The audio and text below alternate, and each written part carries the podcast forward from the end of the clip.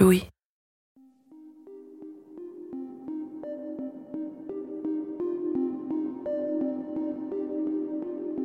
Chaque semaine, nous pénétrons dans la jungle des émotions. Nous pensons, nous décortiquons, nous analysons, mais surtout, nous ressentons. Et comme tout ce qui nous traverse passe par notre cerveau, mais aussi par notre corps, dans cette mini-série, nous allons voyager au cœur de nos cinq sens et de nos émotions. Dans ce quatrième épisode, nous nous demandons en quoi le toucher est essentiel dans nos rapports humains et émotionnels. Quand j'étais enfant, parfois, avant de m'endormir, je m'imaginais enveloppée dans les bras d'une sorte de doudou gigantesque. Une espèce d'ours ou de Totoro, ce grand personnage imaginé par Miyazaki, très doux, immense, qui m'engloutissait de sa tendresse et me donnait un sentiment de sécurité et d'apaisement. Je n'ai jamais trop questionné ces rêves éveillés, mais aujourd'hui quand j'y repense, j'ai la sensation presque réelle de ce contact physique, pourtant imaginé, et du sentiment de sérénité que j'éprouvais. Parmi les cinq sens, j'ai l'impression que celui du toucher nous questionne en général assez peu. Pourtant, le toucher est activé en permanence. Il y a les objets qu'on touche, qu'on manipule au quotidien. L'anse de notre tasse de café préférée qui s'imbrique parfaitement avec nos doigts le matin notre façon de nous démêler une mèche de cheveux du bout des doigts. La gêne fugace lorsqu'on frôle la main de quelqu'un qu'on ne connaît pas. Et le plaisir qu'on a à caresser la joue d'un être aimé. Ce sens, qui est si présent dans nos vies, a-t-il un lien direct avec notre bien-être? Peut-on souffrir de n'être pas touché, de ne pas pouvoir toucher Et que se passe-t-il lorsque, comme nous le vivons aujourd'hui avec le Covid-19, nous sommes partiellement privés de ce sens? Je suis Brune Bottero, bienvenue dans Émotion.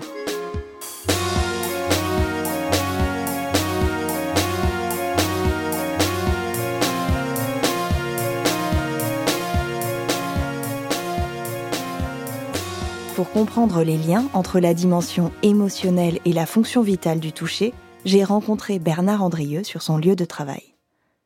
Bernard Andrieux est philosophe, spécialiste du corps et du toucher. À l'université Paris-Descartes, il anime un laboratoire autour du sport et des pratiques corporelles. Alors, comme le dit euh, Merleau-Ponty, euh, l'expérience du toucher, c'est une expérience double. Maurice Merleau-Ponty est un philosophe du début du XXe siècle. C'est-à-dire que c'est une expérience dans laquelle je vais toucher un objet, mais en touchant un objet, je suis aussi euh, touché par cet objet. C'est-à-dire que l'idée, c'est que c'est un sens qui est réversible. Hein, il y a une réversibilité. Très bien. Et hum, qu'est-ce qui vous a amené, en quelques mots, à travailler sur le toucher particulièrement et sur le corps? Alors, de point de vue biographique, euh, ça vient du fait que je suis prématuré et que donc j'ai vécu euh, une situation euh, de, de non-touché à la naissance, puisque dans les années 60, on était séparés du corps de la mère. Et donc, euh, je me suis intéressé à la question de qu'est-ce qui se passait pour un enfant à partir du moment où il n'était pas touché euh, à la naissance. Est-ce que ça allait altérer euh, sa relation aux autres, au monde et aussi la confiance qu'il pouvait avoir dans sa propre expérience? Et puis, d'un point de vue intellectuel, surtout, comme je le montre dans le livre sur le toucher, je me suis beaucoup intéressé aux théories de Winnicott, ou aux théories de Harlow sur l'idée que finalement euh, la question de comment je porte l'enfant, comment je suis porté, comment je suis touché euh, par le corps euh, de la mère ou par le corps du père fait que finalement il y a une difficulté à la fois physique mais aussi affective, relationnelle qui fait que la situation de manque de contact, de privation sensorielle est une situation très problématique puisqu'on ne peut pas simplement élever un, enfant euh, de manière visuelle. Pour l'éduquer, il faut aussi euh, qu'il puisse y avoir des interactions euh, ludiques avec des objets, avec son monde environnant et le fait qu'il puisse se toucher et, qu'il puisse être à la fois dans une expérience de contact et de relation. Bernard Andrieux me confirme que ces interactions physiques entre l'enfant et le parent ne sont pas seulement utiles, elles sont vitales. une dimension très importante qui était démontrée par Arlo, puisque Arlo a travaillé sur euh, des singes qu'il a privés finalement de toucher avec euh, la mère et qu'il a remplacé le contact avec la mère soit avec un poupon de tissu, soit avec une poupée euh, en, fil de fer. Et en fait, une donnée que montre Arlo, c'est que le toucher est aussi une dimension calorifique. Hein, la chaleur fait que, bien évidemment, lorsque je me mets contre quelqu'un, euh, pour euh, ressentir bien évidemment un mouvement euh, de contact, d'empathie. Ce que je vais rechercher aussi, c'est la chaleur du contact avec l'autre. Et que donc, si j'étais avec des contacts simplement froids, eh bien rigides, en tout cas, je perdrais petit à petit et ça a un impact physique très important, c'est que ces, singes qui étaient déprivés finalement sensoriellement, qui étaient avec des contacts euh, froids, euh, rigides, eh bien, euh, avaient un, plus mauvais développement que ceux qui avaient un contact avec le poupon, dans lequel la chaleur de leur corps pouvait, dans l'expérience du touchant-touché, avoir une réversibilité et donc aussi ressentir quelque chose de ce contact. Donc, la chaleur est aussi importante finalement que l'expérience même du contact. Harry Harlow est un psychologue américain du début du XXe siècle qui a réalisé les expériences de privation maternelle sur des singes. Ces méthodes ont depuis été condamnées par les défenseurs de la cause animale. Harlow fait partie, avec notamment Donald Winnicott, célèbre pédiatre et psychanalyste, des chercheurs qui ont pensé la théorie de l'attachement. Cette théorie part du principe que l'être humain est la seule espèce à naître sans défense et sans aucune capacité à grandir de façon autonome. Le rôle des parents, donc, ou de l'adulte qui s'en occupe, va être d'aider le bébé à se développer socialement et émotionnellement. Pour ce bon développement, l'attachement de l'adulte donneur de soins à l'enfant est indispensable. De cet attachement dépend, en quelque sorte, la survie de l'humanité. Mais qu'est-ce qui se joue précisément lorsqu'on touche quelqu'un Comment l'émotion, positive ou négative, naît-elle du contact physique entre les humains? Alors l'émotion, hein, c'est ce qui va produire euh, une activation. Hein. Euh, lorsque je suis touché, il y a des parties en moi qui sont activées. D'une dimension physique, hein. déjà il y a la manière dont je suis touché, d'où le fait que le toucher peut être effractant. On le voit dans l'inceste, dans le viol, dans la violence, etc. C'est-à-dire que là, il va y avoir un impact physique, une trace hein, euh, physique qui peut être une trace mnésique. Et, bien évidemment, euh, il va y avoir une sorte de, rémanence. Hein. C'est-à-dire, qu'est-ce que c'est que la rémanence? C'est que euh, le, souvenir hein, de se toucher va rester impacté comme quelque chose, comme étant une, une catégorie euh, sensorielle, hein, à partir de laquelle je vais juger de tous les autres touchés. Donc, bien évidemment, la manière dont j'ai été touché ou la manière dont j'ai touché va me servir de cartographie hein, pour pouvoir justement évaluer la manière dont les autres me touchent et la manière dont je vais moi-même me toucher les, gens. Donc, euh, il y a une activation, hein, première dimension, et il y a aussi une résonance. C'est-à-dire que euh, je ne sais pas, lorsque je vous touche, là, je ne sais pas ce que je produis en vous. Donc le toucher est, une expérience paradoxale puisque je touche autrui, je produis des émotions en lui, mais je suis incapable d'évaluer pour moi-même, sauf par empathie, euh, l'impact euh, de ce toucher.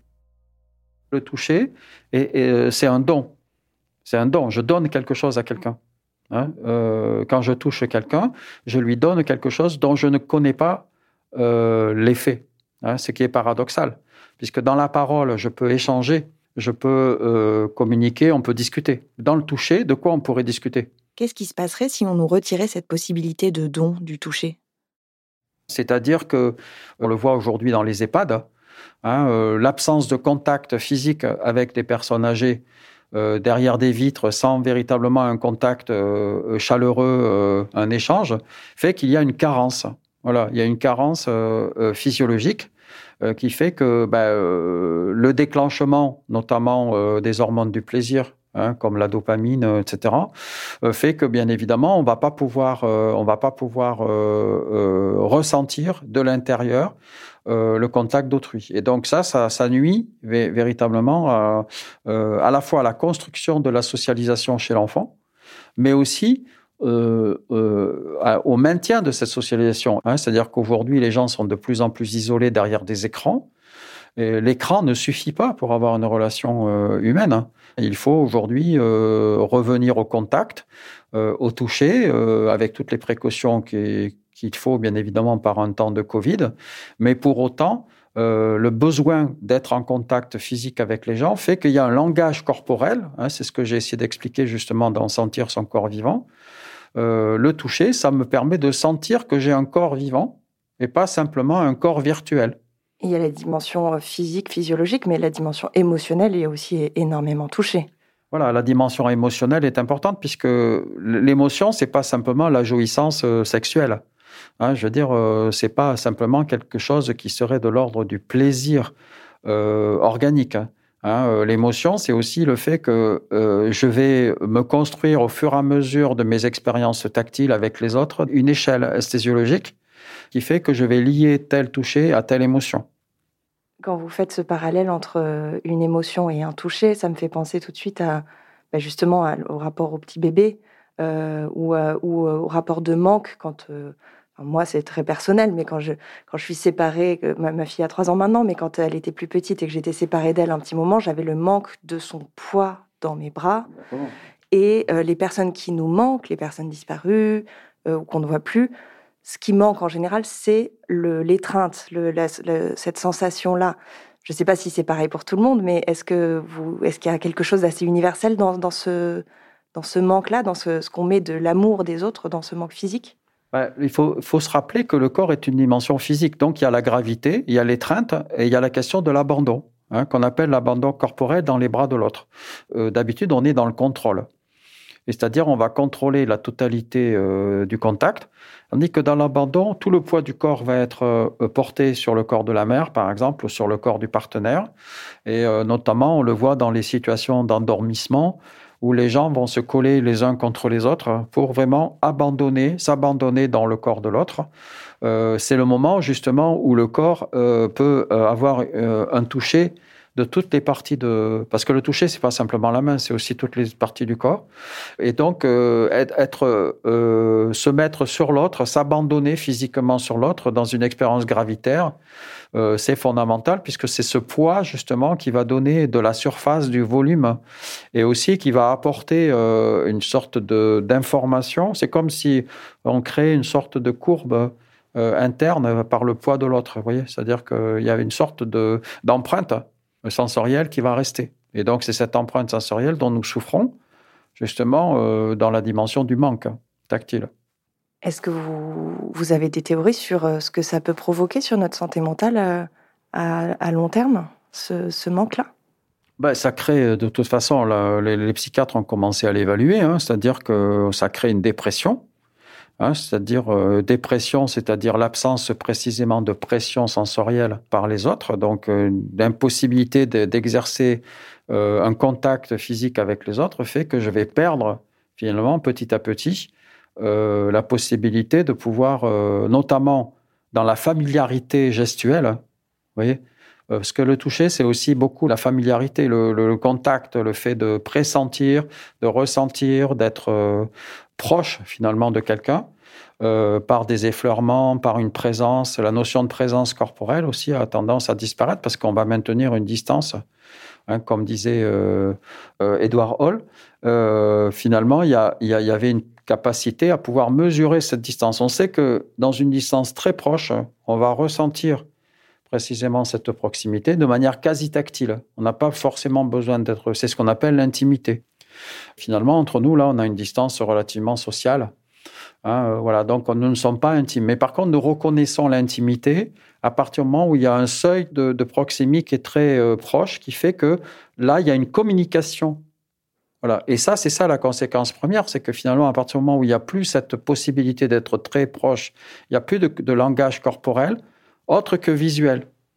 Hein. Or, justement, dans l'expérience de l'espace tactile, euh, il y a l'expérience du toucher, mais il y a aussi l'expérience du contact, de la proximité, de, de, la familiarité, et qui sont des dimensions rassurantes, sécurisantes, hein, et qui apportent du bien-être. Hein. Savoir que l'autre est là, euh, qu'il euh, est proche de moi, ben ça, ça me maintient dans une sorte de cercle de socialité qui a tendance un peu à disparaître aujourd'hui. Et qu'est-ce que vous recommandez alors pour ces gens seuls qui, qui n'ont plus cette dimension du toucher? Est-ce qu'il y a des, solutions possibles, vous pensez là?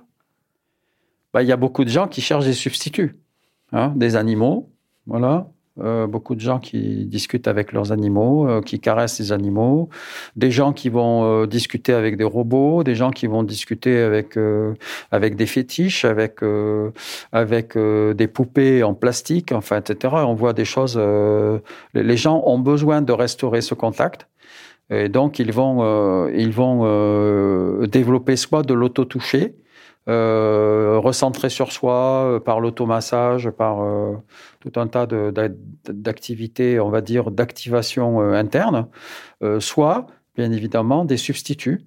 mais qui ne remplaceront jamais l'expérience corporelle, parce que la différence, c'est que quand je touche la peau de l'autre, hein, finalement, je suis dans une expérience à la fois touchant-touché et je vais ressentir la chaleur, le contact. je sais que je donne aussi de l'émotion à quelqu'un quand je caresse mon robot euh, D2R2, euh, je veux dire, il est très content. Euh, il s'y fait. Voilà. Mais malheureusement, c'est un programme. En, tout cas, le, problème, c'est d'arriver à, penser peut-être que dans cette période de Covid, le toucher, c'est pas simplement le fait de toucher physiquement les gens, c'est aussi être en contact et que donc peut-être qu'on peut retravailler cette question de la distance, qui est en, faisant une différence entre la distanciation sociale et la distanciation physique. Donc il faut peut-être revaloriser le toucher, pas simplement comme une expérience de contact physique, mais aussi comme un espace tactile. Hein, dans lequel finalement il y a du langage corporel, il y a de la communication, il y a des gestes euh, d'accompagnement, parce que euh, euh, ressentir l'autre euh, en présence, c'est aussi développer l'empathie, c'est aussi développer des émotions internes et ressentir finalement une présence. La présence de l'autre, c'est une présence finalement qui est très importante aussi dans l'expérience du contact.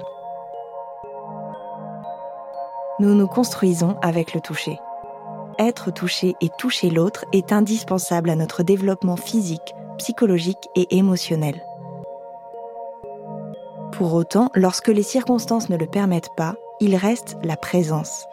Cette présence de l'autre, plus ou moins lointaine, plus ou moins forte, mais ô combien nécessaire à notre bien-être. Cette présence est essentielle, même si elle est imaginaire, comme le Totoro de mes rêves d'enfant.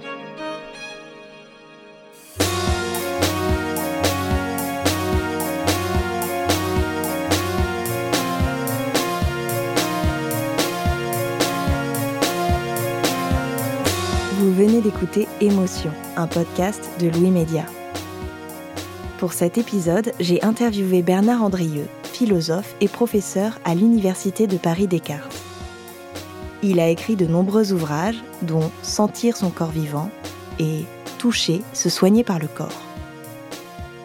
Dans le prochain épisode de cette mini-série sur les cinq sens, nous évoquerons le goût et la naissance de l'émotion dans l'expérience gustative. Maude Benakcha est la chargée de production d'émotions.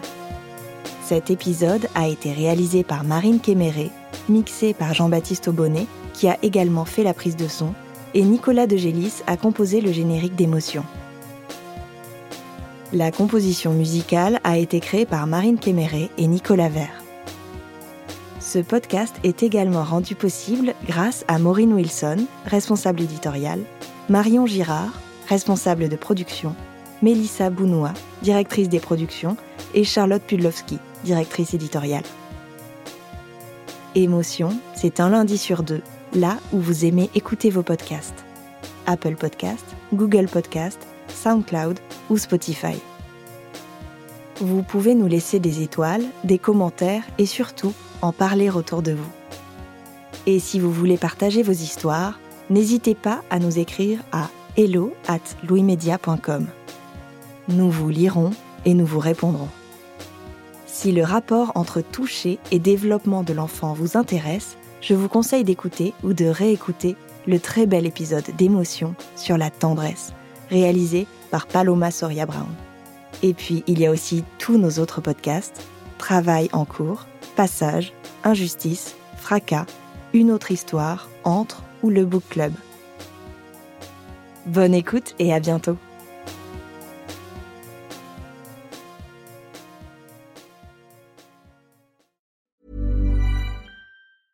Brought to you by Lexus. Some things do more than their stated functions, because exceptional things inspire you to do exceptional things. To this select list, we add the all new Lexus GX. With its exceptional capability, you'll see possibilities you never knew existed, sending you far outside your comfort zone. But as much as the GX challenges you, it also spoils you. Its intuitive technology and luxurious features mean that wherever you go, you'll never go without. Live up to it. The all new Lexus GX.